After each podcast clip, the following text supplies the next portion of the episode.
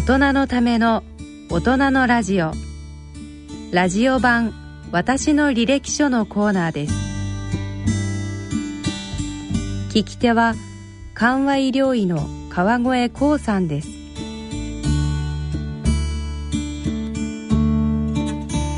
ラジオ版私の履歴書のコーナーです。え今回は俳優の山本岳さんへのインタビューの模様の2回目をお送りいたします。聞き手は緩和医療医の川越光さんです。あのまあ僕はあの岳さんの奥様はこれは、はい、先生って呼ばせてください。私にとってはあの、えー、山本智子っていう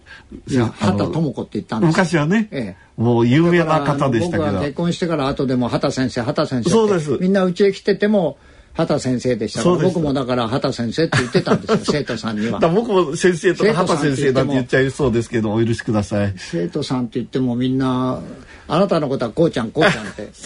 言ってたんですよ、ね、それちょっと 私も困っちゃうんですけど、いや本当にそうでしたよ、えー、ピアノを先生が習ってて、はい、こうちゃんはねうちへピアノを習いに来てっていやあんな偉そうな先生になるとは思わなかったって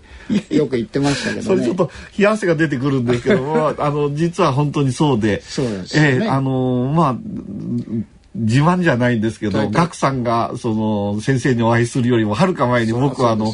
えー、先生にお会いしましてね、ね、まあそれはさておいて、まあ実はそのことが契機で。あの実はお母さんあの岳さんのお母さんが亡くなる時にその時はもうもちろん岳さんと先生もあの一緒になってらっしゃいましたけれども、はい。はい、私がお母さんを見るというようなことになったんですよね確か。ある病院に入っていまして、えー、それで僕はその内科のお医者さんだったんですけど神経内科かなが専門ですけど、まあ、内科のお医者さんに預けて「おふくろの健康をよろしくお願いします」って言ったらある時「ガクさんごめんあのスキルスなんだよ」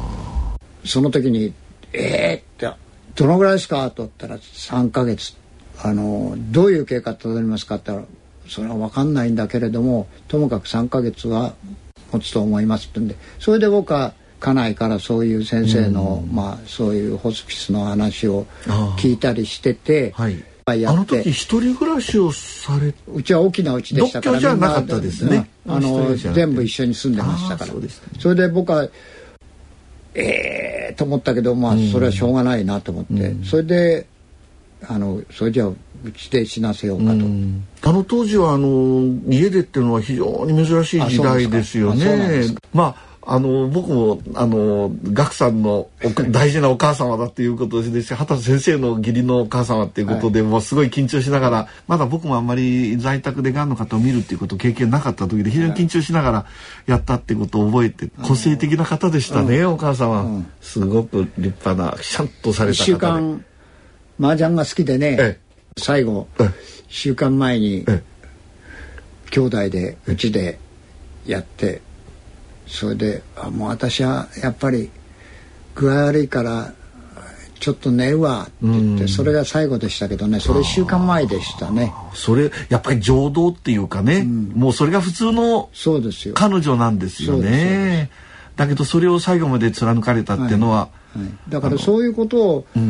みんなが病院入れちゃったらできないじゃないですか。できないですね。やっぱり家庭で死なせるっていうのはその生きてきた形をそのままに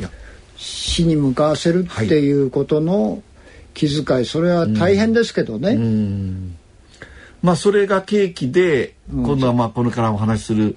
あのせんあの奥様、はい、あの智子先生の、はい。はい、えー、自宅での看病っていくと、まあはい、その前にだから舵を切ったわけですね私の家内の場合は最初まあ被爆者だっていうことが大きな問題として一つあるんですよ。はい、で広島女学院でえー、っと学徒動員で僕よりちょっと年上でしたから学徒動員行って東洋工業で。被爆された。被爆っていうかそこであそこは2キロですけれどもその帰りああ二次放射線浴びられたんね、二次放射線をねあの市内を回ってこう市街を徹夜をして街を避けて通るけど結局高須に住んでましたから、はい、だからあの辺はもう黒山も不利。そうですね。言ってみればまあ完全にその後どっか行ったわけじゃないですから。爆心地を通って行かれたんじゃないですね。爆心地は通って行かなかった。途中まで行っって行かれないんで引き返して、それであ。の恋の方から山を通って高島広島城の向こう側山の裏を通って太田川のあれを上の方であれしてこう帰ってきたみたいですね。それがあったんで肺がん見つかった時に私は切りませんって。あ彼女最初からそう言ったんですそうです、なるほど、まあ、だけどその結果的にはそこで手術を受けられて、はい、その6年間ぐらいほとんどあの全然病気忘れるぐらい、はい、お元気にされてましたよね。はい、最初はねそのゴロゴロを引いて酸素吸入のあれになりますが確保してください。左の常用を取ったんですよ、うん、他は取らなかったんですけど、うん、であの酸素吸入が必要になりますからって言ってこれはもうどうしようもないもんなんですか、うん、一生これですかって言ったらいやその肺は育つからやり方によっては大丈夫ですと。で僕はすぐあの東北に療養に連れてったんです。で最初本当に100メートル歩けなかった。温泉です。はい、ええ、それで何ヶ月か歩くことをやって、うん、それで歩けるようになって、うん、最初本当に100メートルから始まって、うん、それが200メートルになり1キロになり、うん、2キロになり3キロになり、あそうですか。それでその1年でもうすごく、うん、回復したんです。あの岳さんだけその頃あれでしょ？仕事大変だったことでしょ？仕事しながらそれをされたんですか？だからもう本当に約8年間とあと脳腫瘍で死ぬんですけれども、うん、その十何年間はなんて言うんでしょうね役者を半分、うん、看護師さん半分みたいな生活してましたね。その前はあれでしょ役者がもう90%ぐらいだったんでしょ？自分で芝居作ってましたから。あまり家にいらっしゃらなかったかもしれませんね。それはなんか後悔されましたかやはり？いえいえそれはもう仕方がないことですね、うん、でそのあと6年経ったその岳さん今度は70ちょっと前になっちゃうんですけれども平成17年の1月に寒い時ですね左右の足が動かなくなったっておっしゃられたんじゃないですか？その前にね、ええ、あの放浪記のね博多をやってた時にね、え、うちからまあ手紙が送ってきた時に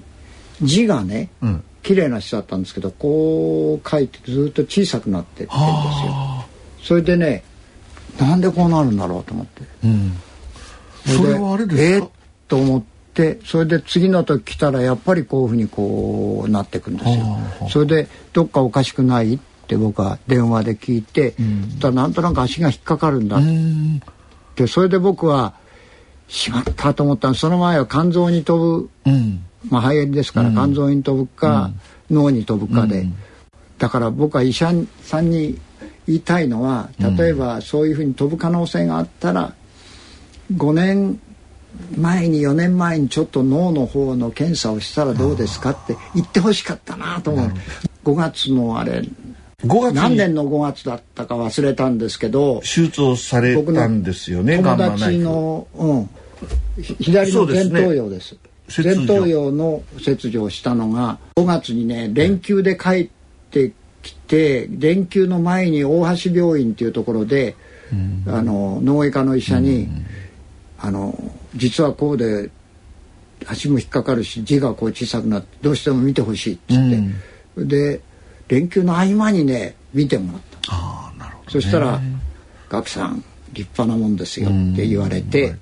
「ええー、ってその時は切るかどうするか考えましたね。だけどね岳さんね僕先ほどおっしゃられたね医者がどうしてこっちの方の検査をしてくれなかったかとかってただ6年経ってますからね。そうですよ。これはねやっぱり医者は治っちゃったと思いますよもう。6年前にやってればもう少し小さいあのの前頭葉があれすればガンマナイフでその。時見つからなかった可能性もありますね。まあそれはそうでしょうまあちょっと僕医者の肩持つわけじゃないんですけどね、まあだけどそれは大ショックでしたね。なんとかもう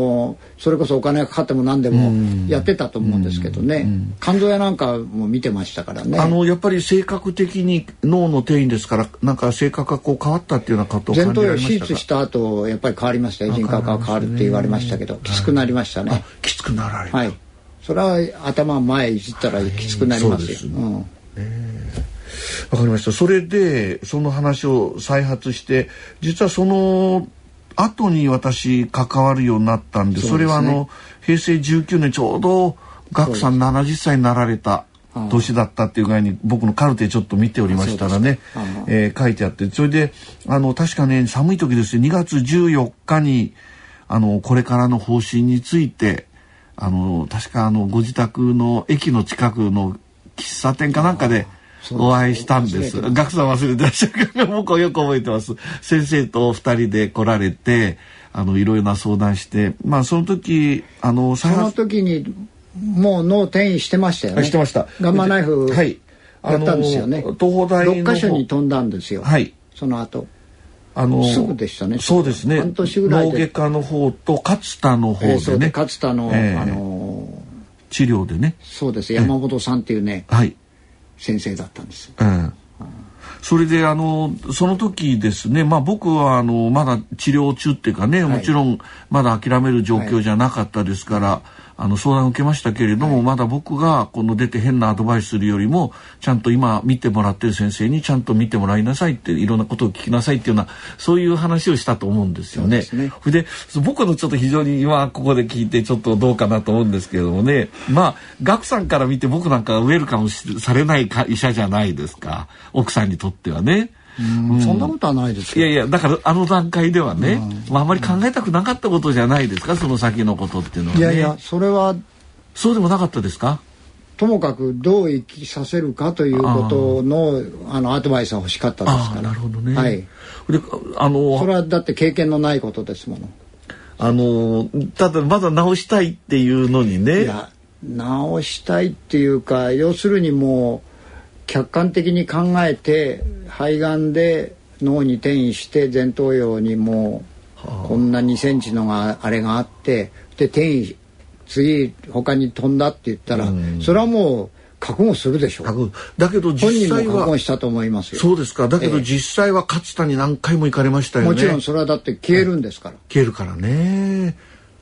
あのそこがちょっと今のがん治療の難しくなっちゃいましてね。ただ、ええ、これはちょっとがんの種類が違うんですけど乳がんの方なんか、はい、昔だったらもうダメだっていう方、ところ状況になりましてもね、はい、別の新しいものを使ったら消えたりとか良くなったりする。だけどそれでがんが治っちゃったっていう皆さん理解されることがあるんですね。それはそれはだからみんなやっぱりこう言っちゃいけないこととしてまだアルツハイマーを言わなかったように、はい、やっぱりもっとあの生理学的に医者さんも患者もやっぱりそういうことに対処する習慣を対処する習慣をつけなきゃいけませんよ。うん、なかなか医者の立場から言いますとね。すぐ心理的なことだとか、うん、やれ個人のなんとか、えー、個人の問題だとかやるそういうことは言って傷ついたとか、うん、そんな問題じゃないだろうと僕は思うんですよ、ね、その後のことが決められませんよね患者さん家族になったらねそ,、こで変なこうそうそうそう。なんかそれこそ情動的な。だからもう本当に客観的に理性的に生理学的に病気には対処しなきゃしょうがない、ということは岳さんこういう理解していいですか？あの時は確かにかなり厳しい状況に置かれてると自分たちは理解してたと、だけどまあ一時的にしろそういう治療を受けたらがんが消えたりしてね、はい、あの良くなるんだから、はい、その治療が効く間はしっかり治療を受けて、はい、それでダメになったら、本当に本格的に僕の方の治療って言いますか、診察を受けると、ね、そういう具合に理解されてましたただあのー、患者って面白いもんで、頭が消えたってそれでもがん症状があるとどこにあるのか、うん、それにどう対処したらいいのかっていうそれがあったんですよ。だから肝臓も見たしあと他も見たけど分からなかったでしょ、はい、それでそれを曖昧にしたじゃないですかあの時。でそれは彼女はすごく納得いかないってもう最後までそれ言われました。言われましたね、ええ、それ僕も僕も随分苦しんだんですけど納得いかないだろうけれどもあの症状としてはどっかにあるということだから、はい、それを見つけても手術はできないんだよっていうことをはっきり僕は言ってましたから。あのねですから普通だとね、はい、僕なんか関わる患者さんでは岳さんっていうのはつまり家族の方がねあの納得できないもっともっと探せもっと治療があるんじゃないかとかって、うん、そういうことをものすごく迫ってくるんですね。でも体力とかね、はい、そういう生理学的な問題があるじゃないですか片っぽに、うん。それで放射線かけて食べられなくなって水も飲めなくなる。それでも点滴はさせない。僕でも自分でそういうふうに書いてますから遺言に。遺言じゃなくてあのもしも病気になった時に今一人ですけれどもうん。あの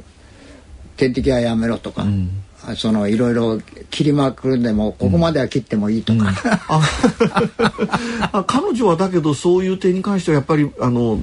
もっともっと良くして生きようとされてたわけですよね。納得のある。いや納得があるっていうか彼女のお母さんもがんでやっぱり自宅で亡くなったんです、はい、その時は彼女のお母さんはね水を飲むことを拒否してね僕は本当に自死したと思うんです。あなるほどずっと寝てましたけどね。苦しかっただろうと思うけどそのお手伝いの方が来て1週間ぐらい僕見てたのかな。それでこの人死のうとしてるなっていうかでもそれは邪魔しちゃいけないなあお母さんもご覧になって、ね、お母さんレイさんっていうんですがね、まあ、僕もですね、まあ、あの当時はもちろん今みたいあの6年も経っておりませんからね、はい、そのやっぱり岳さんのの大事な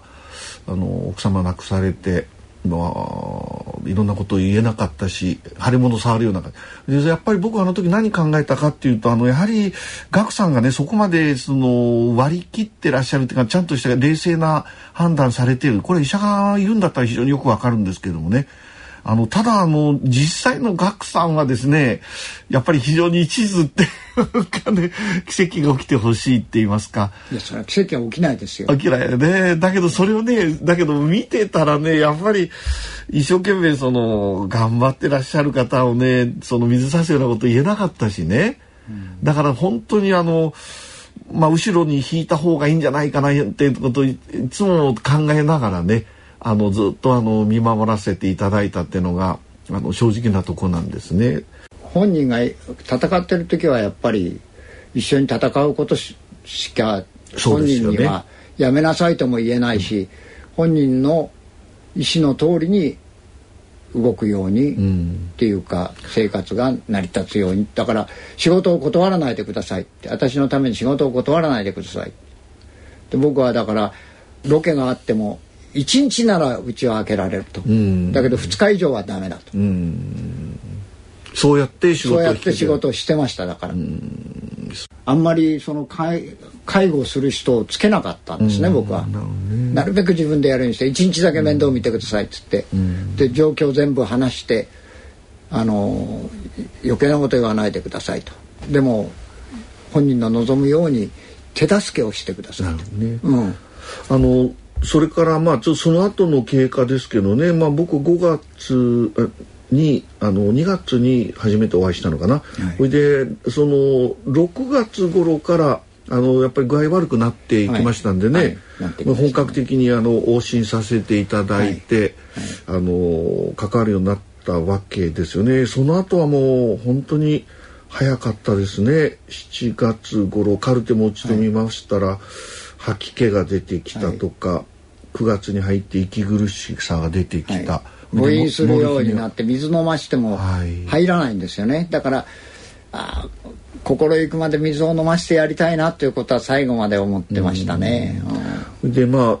モルヒネを始めたと、はい、で9月に入って本当にもう悪くなって、はい、あのまあもうやはりあの時も岳さんとも相談しましたけどもうお亡くなりになる時のことを考えなきゃいけないということで具体的にお葬式どうするかっていうの問題ございましたよね。であの時にあの畑先生も非常によく知っている曽根原先生っていう方ちょっとご紹介して一緒に行った。でそしてその時に僕は印象的だったのは、はい、まだ早いって言ったんですよ彼女は。あ彼女がね。向かってそうです。まだ早いって言って。だからそういう方だっていうことは理解されてたしまだ自分はそこを受け入れてないんだ、うん、いや僕はね畑先生あの怖い先生だったんですよ実を言うとねオルガン教えていただく時ね僕なんかはあのまだ学生ですぐサボってですねそれこそ岳さんのセリフもちょっとかなりあの一夜漬けみたいなとこあると思うんですけどね直前にちょっとちょろちょろっと練習していったらねもちろんすぐ分かるんでね怒られるんですよ。そうですか 怖かった。どうやって怒ったんですか？え、こうちゃんやってないでしょって言われて、はっきり今日見ませんとか。ああそうですか。えー、いや厳しかったですよ。えー、だから同じですね。やっぱり最後まで厳しい方でしたね。そうですね。そういう厳しさは持ってらっしゃいましたね。ね。えー、でもあんなにあの生徒さんがねしょっちゅううちに僕のいない時はしょっちゅううちに遊びに来てそれは慕われてそれは後で知ったんですよ、うん、全然そんなこと知らなかったうん、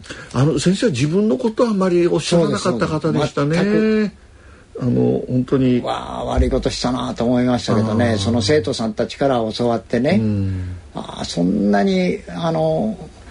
だから僕は広島から連れてきて悪いことしたなっていやそれはあるんですよ。岳さんそれはありますよ。で畑先生あの女学院のね、はい、あのやっぱりなんて言いますか将来を担う方としてアメリカ留学されてね、あれして自分でもやってたのを僕はそ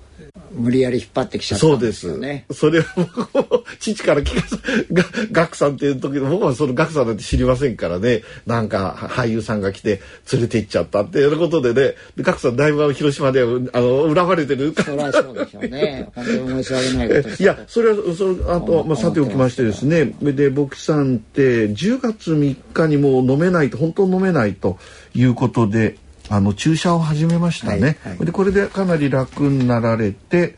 えー、でも彼女は注射は嫌だって言ったんですよ、ね、そうです。断られたんです。そうです。それを大事にしなきゃいけないんでね。意識がなくなるのは嫌だって言ってたんですけど、ね、これ亡くなる前の日ですよ学さんの注射をしたのはね。そしてその前にお風呂に入れるべきか入れないべきかで、うん、で熱があったんで本人は入らないって言ったのを先生と相談したらもうそれは入れてあげた方がいいんじゃないかって言ってそれがまあ一つの引き金になって肺炎で、うん、多分最後肺炎だったと思うんですけれども、うん、熱が上がってあ肺炎になって水も飲めないし薬も飲めないしと思いながらそれで翌日のお昼に亡くなったんですけどね。あのあれですか、えっと、最後のところは岳さん行ってあげたんですかね。いました。ずっと朝からずっと。ずっとね、ええ、もうそのその死ぬ10日ぐらい前からずっと今仕事はしないでいましたね、先生とも連絡したりそうでした、ね、いろいろしてましたからね、まああのその前にご両親を送ってそしてえー、まあ本当だと一生ぐらいに行くはずですよね。そうですね。だけど彼女の方が先に行っちゃったと。はい。そういうことでやはりご両親の死っていうのは、まあ、ある意味で人生のやるべきことをやって順番通りですねご主人が先にお父さんが先にお母さんがさ後でっていう取りましたから割とある意味で岳さんとしてはその寂しさはもちろんあったと思いますけれどもそれなりにこうあの腑に落ちたその最後だったっていうそういう理解できたんでしょうね。やっぱり奥様は違いましたか？それは違いますよ。全然違いますよね。違いますよ。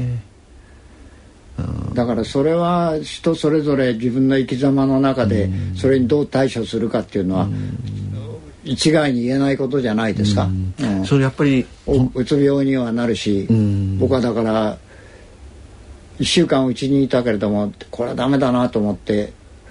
いつもトレーニングする大鹿村っていう信州にあるんですけれどもそこへ行って農作業をしてましたよ。飯食わしてもらって農作業して、山歩きして、ともかく体を動かさなきゃ俺は死ぬなと思,、思ってましたから。で死んでもいいけれども、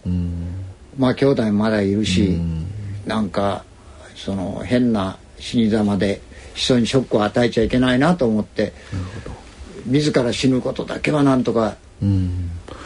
あそういう状況まで追い込まれましたか。もちろんそうですよ。だからあの精神科の医者のとこも行きましたから。だからディバスを飲んだり眠り薬とそれと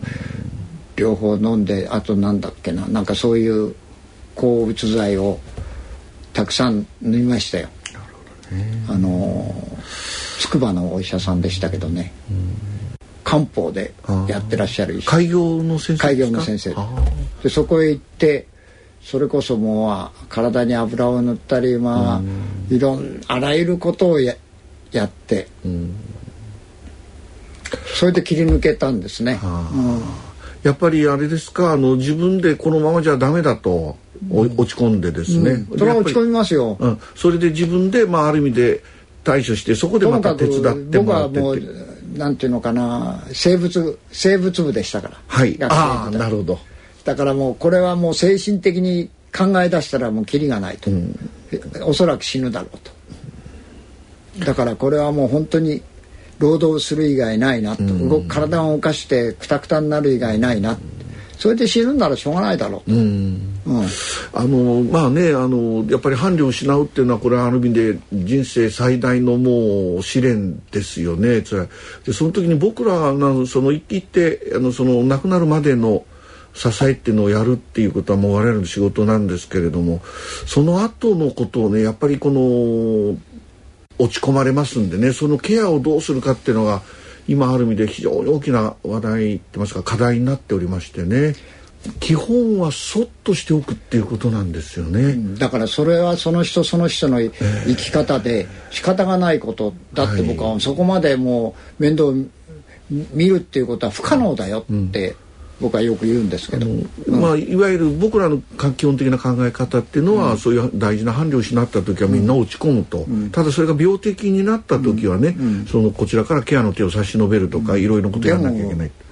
病的になってケアでも結局本人が立ち直れるかそれは医者では立て直らせられないまあできることって抗うつ薬出すとかですね。薬じゃ絶対ダメ無理ですよね。ただ僕もね、うん、ガクさんにねこの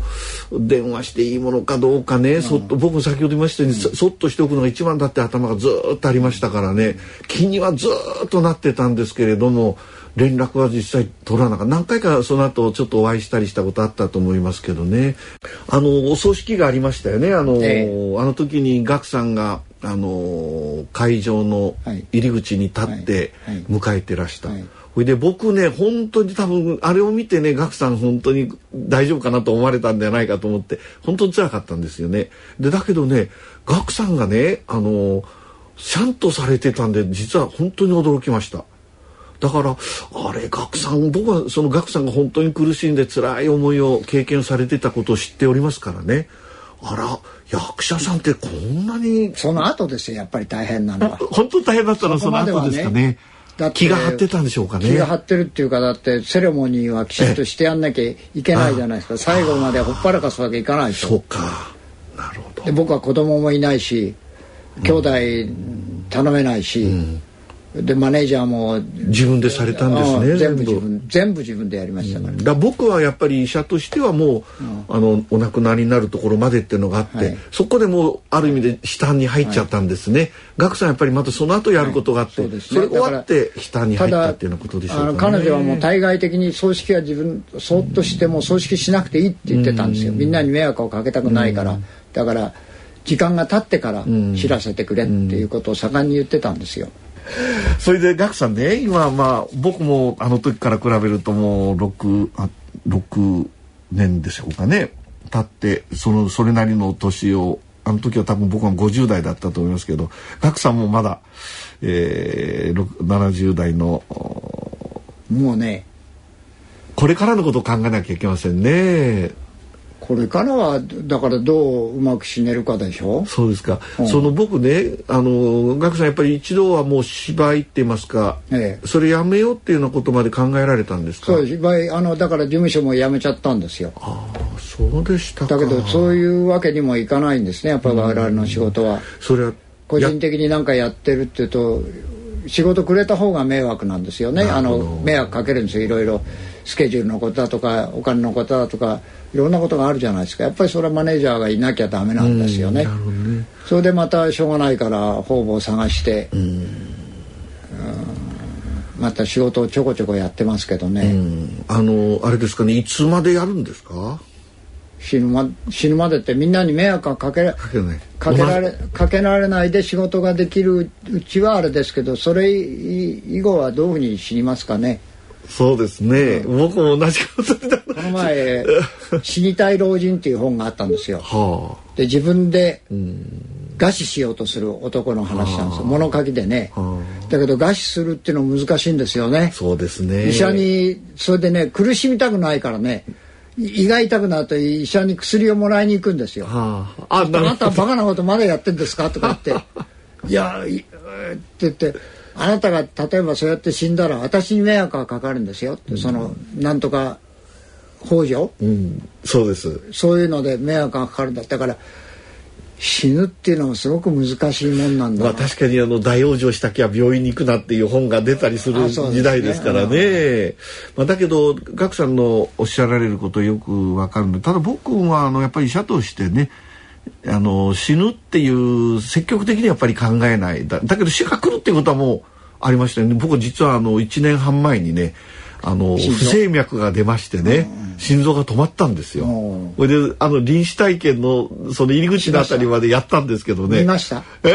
来ました。あの周りにこう人が見てるっていうのはね。ありました。ありました。ほいでねその時経験してその死ぬ瞬間ってね、うん、ちょっと吐き気がちょっとあったっていうのを覚えてるんですけどね。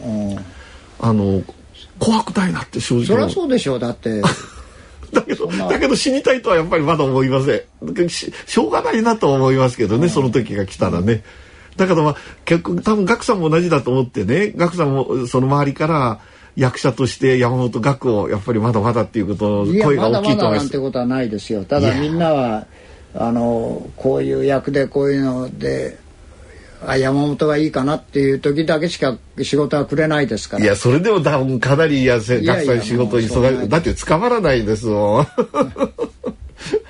それはしょうがないですね。まあお互いそうですね。まだおあのなんか少しでも世の中の役に立ってるとか。70やっぱり年々たまずね僕らあの体を動かす仕事でしょ？はいすとも足腰がね鍛えててもダメなんですよ、うん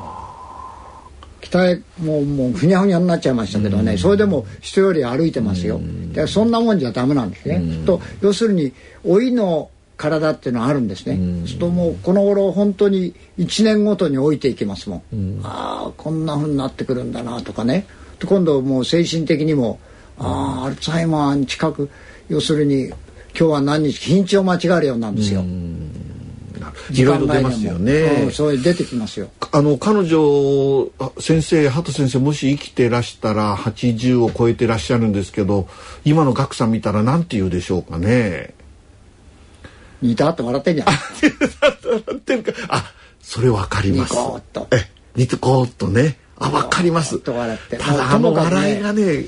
たくさん怖いんですよ。なんか全部ミス、ミス。じゃない。もう、ものを見ることが本当に好きな人でしたから。あの、見据えてるっていう感じのに、こうだから怖いんですよ。職人さんが来たらもうずっと一日見てましたから、仕事あ、そうですか。うん、だから好奇心の強い人っていうかなんか不思議な人だなっていつも思ってましたよ。あの最後になりますけれども、はい、あの畑先生が好きだったその死って言いますかね、うん、あのこれはなんかニーバーのお祈りというのがあったって聞いて。あれ最後岳さんその僕これ好きな言葉であれ、ね、できたらぜひ。なんか講演の時にね書いてくれたんですよ。うん、講演の時にねこういう言葉がありますよって。これを読めとかなこと言わないんですよ。それとか聡明な人だからこういうのあるんですよって言って書いておいておいて実は岳さん読むわけでしょ？いやいやこれは読んだことはあるかな？読めとは言わないけどよ読むっていうね。置いてあるんですね。さりげなく。これ僕すごく好きなし、うん、あそうですもしよかったら岳さん読んでいただけます？これ。え？いや読めるかな？こんなこと読んでないから。よろしいですか、え。神よ。変えることのできないものは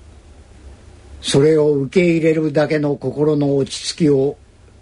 与えたまえ変えることのできるものについてはそれを変えるだけの勇気を与えたまえ。そして変えることのできるものとできないものとを見分ける知恵を授けたまえ。ラインホルトニーバー1934年。ありがとうございました。山岳さん本当今日はいいあのまとまりなくてすいません。いえいえ話をしあのしていただき本当にありがとうございました。これからもあのどうぞ。あのお互い仲良くボケていきましょう。ボケるのはしょうがないけど容認しちゃダメですよそうですね。はい。あの できるだけ頭使うようにします。戦わなきゃ。ラジオ版私の履歴書のコーナーでした今回は俳優の山本岳さんへのインタビューの模様の2回目をお送りいたしました。聞き手は緩和医療医の川越光さんでした。